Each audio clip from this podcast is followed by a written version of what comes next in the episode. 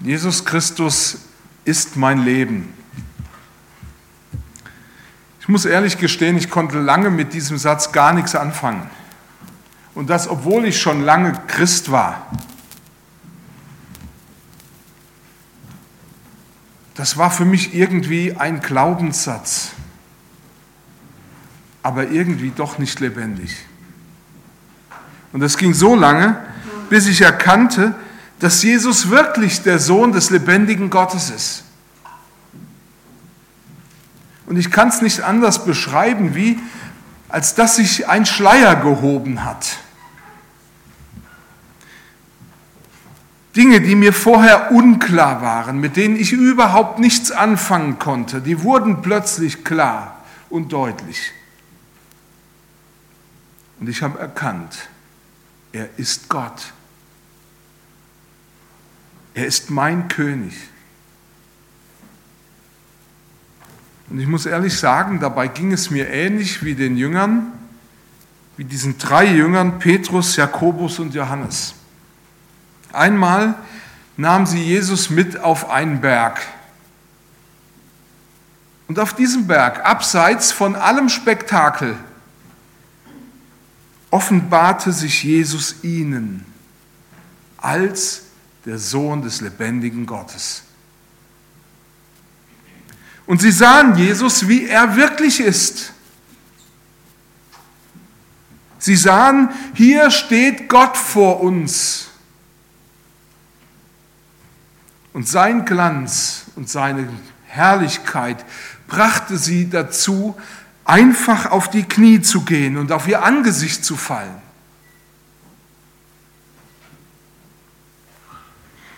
John Ortberg hat ein bewegendes Buch geschrieben, Weltbeweger, oder man könnte auch sagen Jesus der Weltbeweger.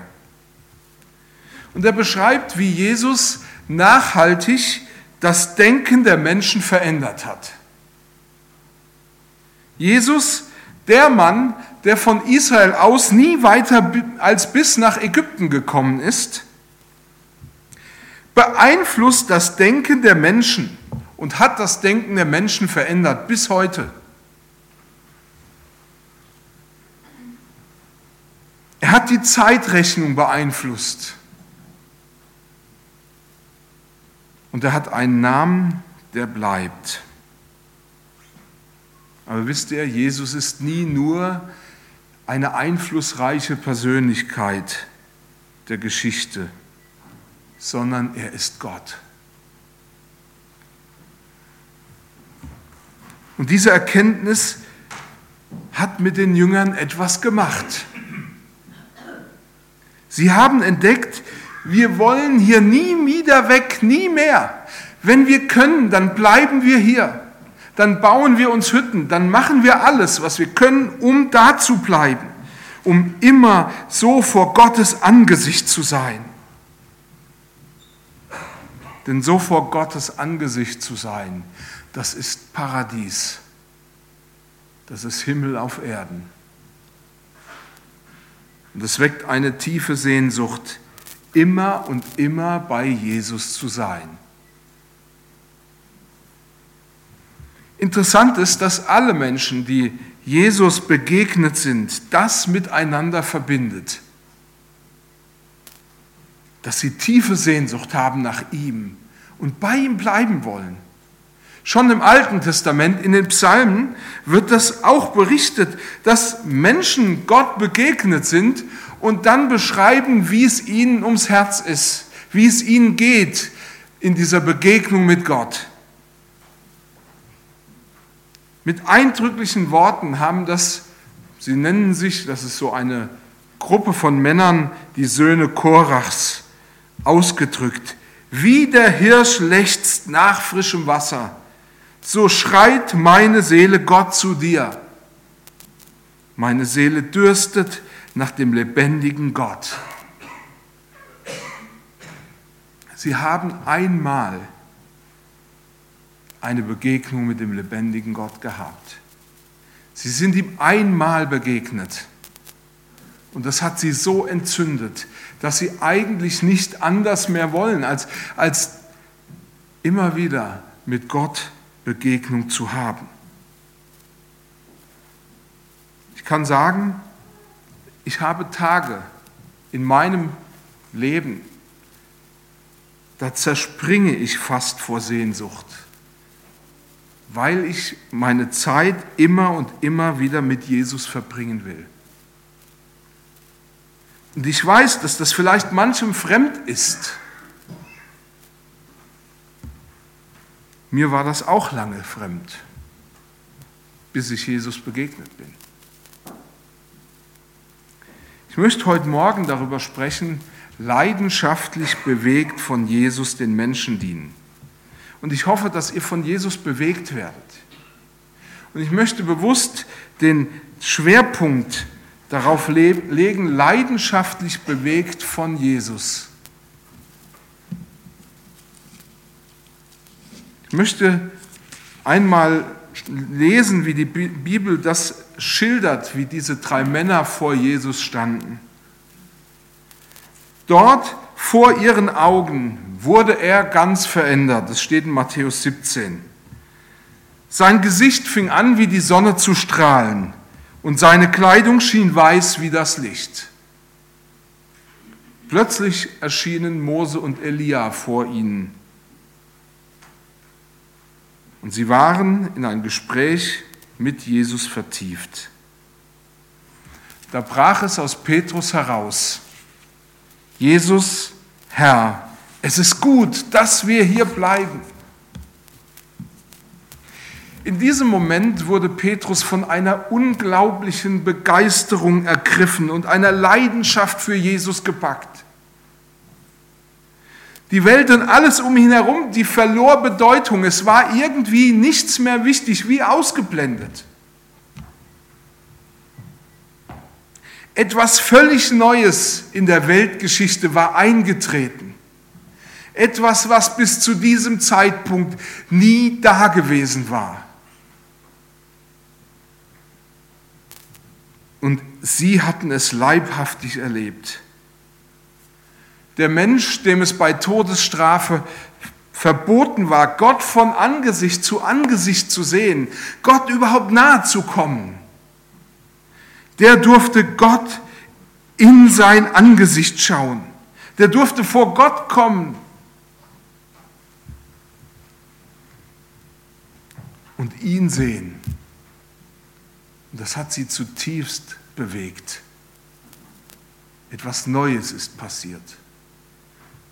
Es ist ein bisschen so wie damals, als der Führungsbunker der Bundesregierung in Bad Neuenahr-Ahrweiler aufgemacht worden ist für die Öffentlichkeit und Leute endlich sehen konnten, was sie schon lange vermutet hatten. So ein bisschen das Gefühl, mit wahrer Macht in Berührung zu kommen. Das war etwas, was über Jahrzehnte geheim gehalten worden ist wo keiner Zutritt hatte. Und jetzt ist dieser Bunker offen, man kann ihn besichtigen. Jesus zu begegnen heißt dem lebendigen Gott zu begegnen, vor ihn zu kommen. Und es war lange, lange Menschen verborgen. Und jetzt durften sie ihn sehen. Gott zu sehen, von Angesicht zu Angesicht das war nicht einmal den engsten Freunden Gottes gestattet. Nicht mal Mose. Und jetzt stand Jesus hier verklärt in seiner himmlischen Wirklichkeit vor seinen Jüngern. Und es wurde klar, wer Jesus ins Angesicht schaut, der schaut Gott ins Angesicht. In Johannes 14 sagt Jesus einem Mann mit dem Namen Philippus, wer mich sieht, der sieht den Vater, den lebendigen Gott. Warum ist das so? Der Vater und ich sind eins. Wir sind ein und dieselbe Person. Und deswegen ist es so klar, wer Jesus sieht, begegnet Gott, sieht den Vater, den lebendigen Gott. Und hier sind wir am Kern angelangt dessen, was wir als Gemeinde wollen. Wir wollen, dass Menschen um uns herum Jesus begegnen und leben. Bisher war es so, wenn Menschen Gott begegnet sind, ihn von Angesicht zu Angesicht gesehen haben, mussten sie sterben, weil Gott rein und heilig ist. Und jetzt können sie ihn sehen und jeder, der ihn sieht, darf leben.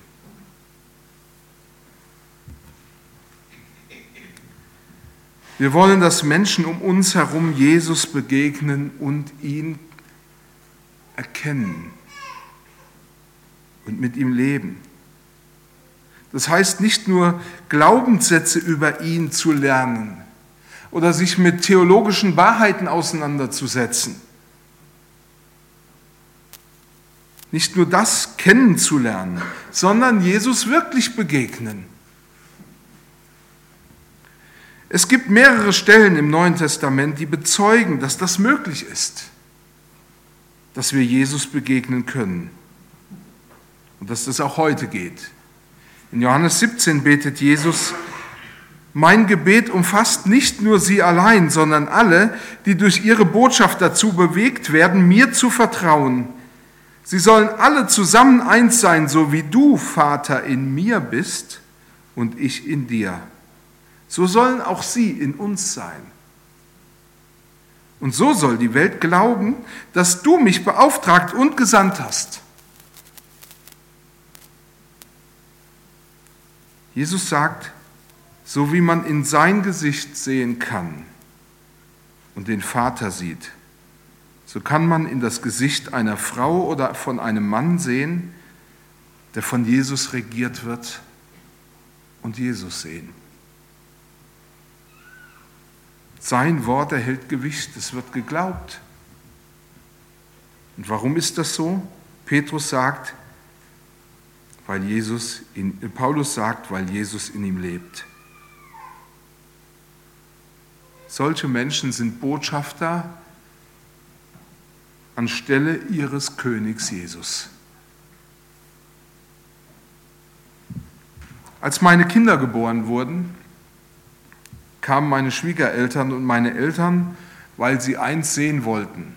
Sie wollten sehen, natürlich ist alles dran, aber sie wollten auch sehen, wem sieht er jetzt ähnlich? Wem sieht das Kind ähnlich? Wer, wen kann man darin erkennen? Das hatte für sie Bedeutung. Sie wollten das sehen. Als Eltern wehrt man sich natürlich gegen diese Einordnung, weil man will, dass das Kind als sich, als selbst, als selbstständige Persönlichkeit erkannt wird. Aber das hat meine Eltern nie gejuckt. Sie wollten sehen, wem sieht es ähnlich. Aber ich muss ehrlich sagen, eine Einordnung, gegen die ich mich nicht wehren will und die ich mir zutiefst wünsche, ist die, dass man Jesus in mir erkennt. Dass man sieht, dass er in mir am Werk ist, dass er an mir wirkt, dass er mir dass er mein Leben ist.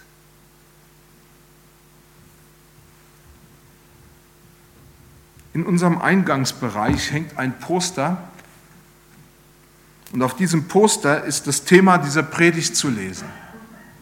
Leidenschaftlich bewegt von Jesus, den Menschen dienen. Ich habe es mal in klein mitgebracht, damit ihr es sehen könnt. Ihr könnt auch gerne jeder nachher so ein Kärtchen kriegen.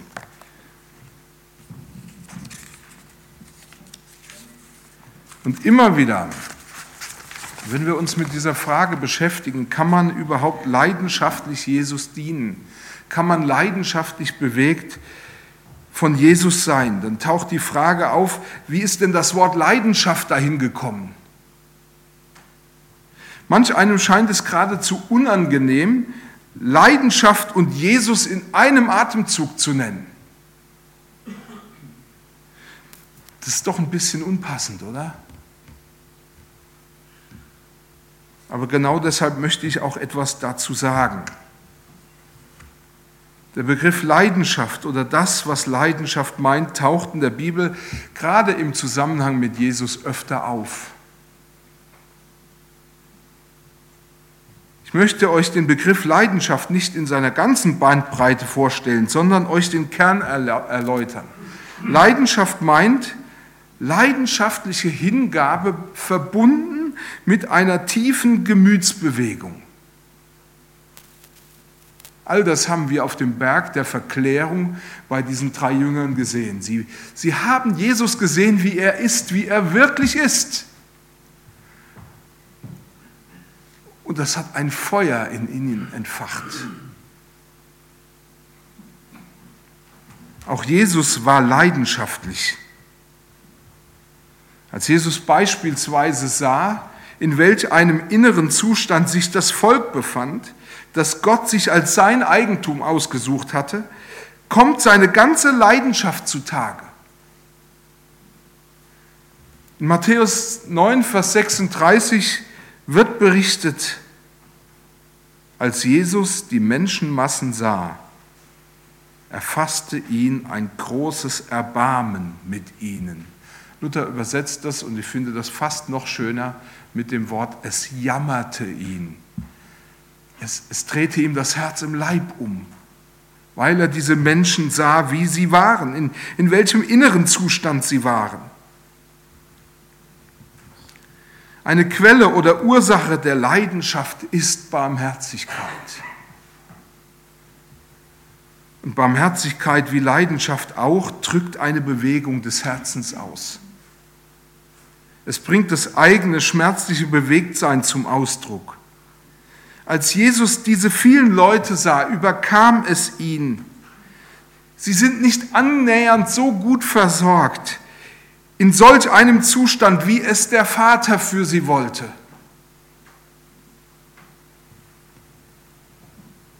Leidenschaft ist nichts, was man auf Knopfdruck machen kann. Und das wollen wir auch gar nicht. Die Ursache der Leidenschaft von Jesus lag darin oder entzündete sich daran, dass Jesus seinen Vater mit tiefer Liebe liebt, dass er ihn anschaut und dass er seinen Willen kennt. Und dass er ihn so gut kennt, dass er sich nicht darüber hinwegsetzen kann. Und dass er nicht darüber hinwegsehen konnte, wie es um die Menschen um ihn herum wirklich stand. Wie sie wirklich zu sehen waren, wie es ihnen wirklich ging. Das Wissen um Gottes Willen entzündete diese Leidenschaft in ihm, diese Leidenschaft für verlorene Menschen. Er war so tief bewegt, dass er sich selbst für diese Menschen ganz hingab. Jesu Barmherzigkeit ist der Ausdruck des Herzens Gottes. Sie ist ein Abbild dessen, wie Gott ist. Und Barmherzigkeit ist ein ganz für Gott schlagendes, aber auch ein ganz für diesen, der in Not geraten ist, schlagendes Herz.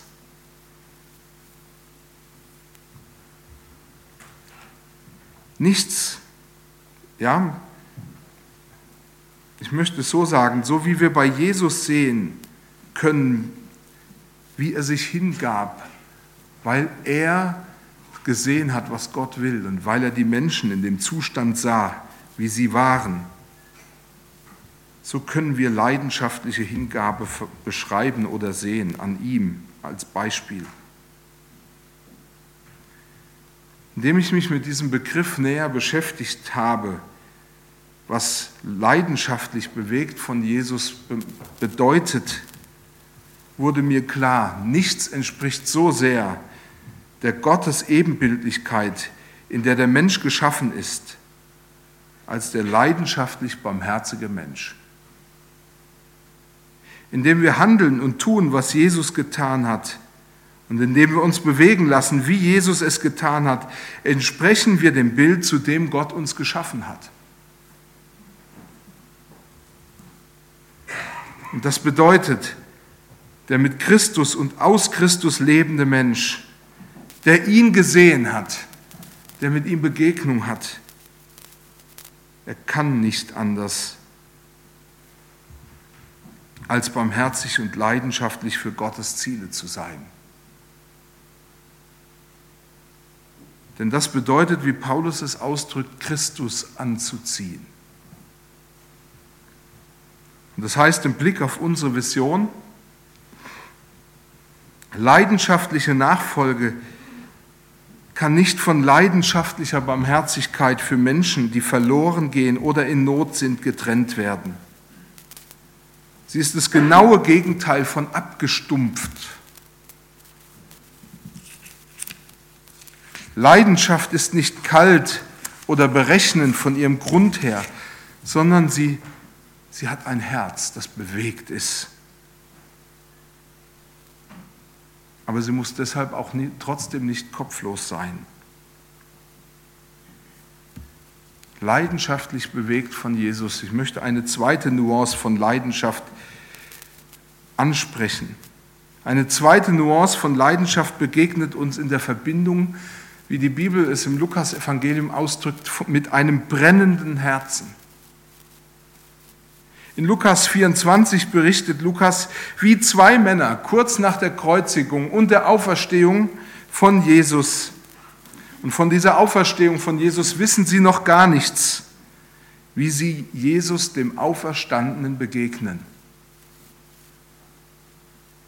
Und dann schreibt Lukas, da wurden ihnen ihre Augen geöffnet und sie erkannten ihn. Und er verschwand vor ihnen. Und sie sprachen mit ein, untereinander, brannte nicht unser Herz in uns, als er mit uns redete auf dem Weg und uns die Schrift öffnete? Indem wir Jesus erkennen, uns durch den Heiligen Geist die Augen geöffnet werden wird unser Herz in Brand gesteckt. Und es wird auch dann in Brand gesteckt, wenn wir sein Wort, wenn wir die Bibel lesen. Gerhard Meyer, der ja mal baden-württembergischer Landesbischof war, schrieb dazu, das brennende Herz meint ein Herz, das ergriffen ist und sich nicht mehr löschen lässt das alle Widersprüche gewissermaßen verzehrt. Und er stellt die Frage, was hat ihr Herz so in Flammen versetzt? Was hat ihr Herz so in, in Brand gesteckt? Die Antwort war Jesu Schriftauslegung. Nicht nur das Wunder, sondern Gottes Wort setzt in Flammen. Und es zeigt, ein brennendes Herz ist ergriffen und lässt sich nicht mehr löschen und knickt auch nicht gleich bei irgendwelchen Schwierigkeiten zusammen. Und es zeigt, offensichtlich weckt Jesus Leidenschaft. Und diese Leidenschaft bewegt uns dazu, uns in Gottes Ziele einspannen zu lassen, das zu wollen, was Gott auch will. Ich möchte noch ein letztes sagen leidenschaftlich bewegt von Jesus.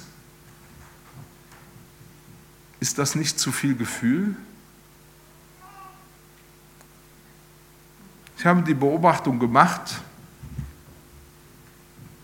bei manchen Christen, dass es gerade, ja, ich sag mal, gerade, manchen, gerade Christen schwerfällt, eine gute Haltung zu den eigenen Gefühlen einzunehmen. Leidenschaft ist, wie ihr unschwer erkennen könnt, eng mit unserem Gefühl oder unseren Gefühlen verbunden. Und ich habe beobachtet, dass selbst der Hinweis darauf, dass Jesus fühlte und Gefühle geäußert hat, nicht jeden überzeugen kann, dass es wichtig ist, auch zu fühlen. Im Blick auf Gefühle und Glauben kommen einige eher mit einer Ja-Aber-Haltung.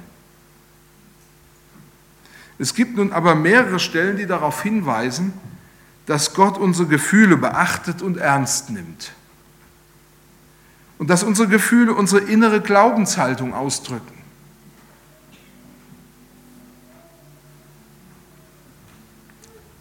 In 5. Mose 28 legt Gott dem Volk Israel mit dem er gerade einen ewig andauernden Bund geschlossen hat, die Bundesbedingungen vor. Und in diesem Kapitel wird dem Volk mitgeteilt, was passiert, wenn sie andauernd den Bund mit Gott halten und was passiert, wenn sie diesen Bund brechen. Und da heißt es in 5. Mose 28 in den Versen 46 bis 47, da spricht Gott zu ihnen, und diese Flüche werden Zeichen und Wunder sein an dir und an deinen Nachkommen immer da, weil du dem Herrn, deinem Gott, und jetzt kommt's, nicht gedient hast mit Freude und Lust deines Herzens,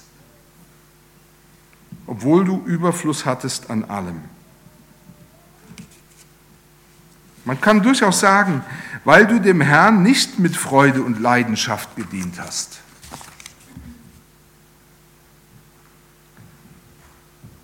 Gott hat Acht auf deine Gefühle. Und er sieht, ob du etwas mit Leidenschaft, mit Herz tust oder eben nicht.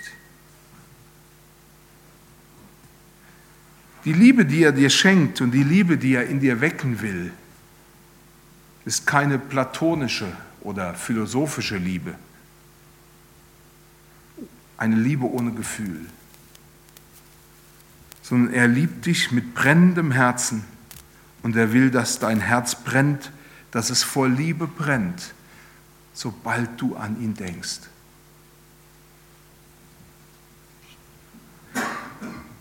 Pfarrer Flaum, der ehemalige Missionsdirektor der Liebenzeller Mission, kam einmal zu mir und zu einigen anderen in unserem, äh, in unserem äh, Jahrgang, um mit uns über unsere miserablen Deutschkenntnisse zu sprechen. Ja, also nach dem Motto, der kann keinen geraden Satz aufs Papier bringen. Ich bin immer froh, dass es Leute gibt, die das korrigieren, was ich, äh, sag ich mal, so verbreche. Ja. Ähm, und dann macht er uns sehr deutlich in diesem Gespräch, dass er das überhaupt nicht gern sieht, wenn ein Student das Seminar verlässt und nicht anständig Deutsch schreiben kann. Wir mussten dann Deutsch Nachhilfe in Anspruch nehmen. Aber das, was mich eigentlich bewegte, war der Nachsatz, mit dem er uns verabschiedet hat. Das ist mir deutlich hängen geblieben. Denn nachdem er uns, ich sag's mal so, den Kopf gewaschen hatte, sagte er: Brüder, das habe ich euch nicht gesagt, um euch unter Druck zu setzen, sondern zum Trost. Ich habe gedacht, was sagt denn jetzt? Damit konnte ich überhaupt nichts anfangen. Heute verstehe ich, Druck erzeugt Blockade und Druck tötet Leidenschaft. Natürlich mussten meine Deutschkenntnisse besser werden. Und wisst ihr, wir können natürlich nicht mit Druck Leidenschaft erzeugen. Das wäre völlig verfehlt. Damit geschieht gar nichts. Aber ich wünsche mir tatsächlich, dass ihr leidenschaftlich bewegt von Jesus werdet. Und das geschieht nur darüber, dass ihr Jesus begegnet. Und dass ihr euch ihm öffnet. Wie gesagt, es gibt kein Programm, es gibt keine Methode, dein Herz zum Brennen zu bringen. Es gibt nur einen Weg, um dein Herz zum Brennen zu bringen. Bitte Jesus, dass er dir die Augen, deine Augen öffnet. Setz dich ihm aus, halt ihm dein Herz hin und dann gib dich ganz hin.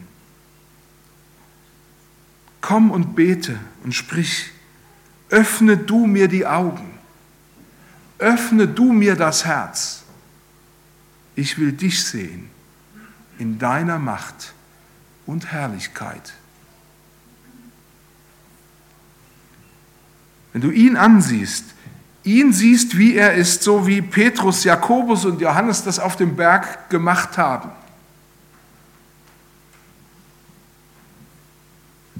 dann kannst du auch in der richtigen Leidenschaft oder Motivation Menschen dienen weil du nicht bewegt bist von irgendeinem Programm, sondern von Jesus, weil du nicht bewegt bist von irgendetwas, sondern von dem, was, weil du erkannt hast, was Gott für diese Welt will und dass das unbeschreiblich gut ist. Gott will Menschen retten. Er will Menschen ein neues Leben, ein wahres Leben geben. Und deshalb gibt es nichts mehr als das, wozu ich euch auf der einen Seite herausfordern will, aber was ich euch auch vorstellen will, leidenschaftlich bewegt von Jesus zu sein. Und dann Menschen im Blick zu bekommen und ihnen wahrhaft zu dienen. Amen.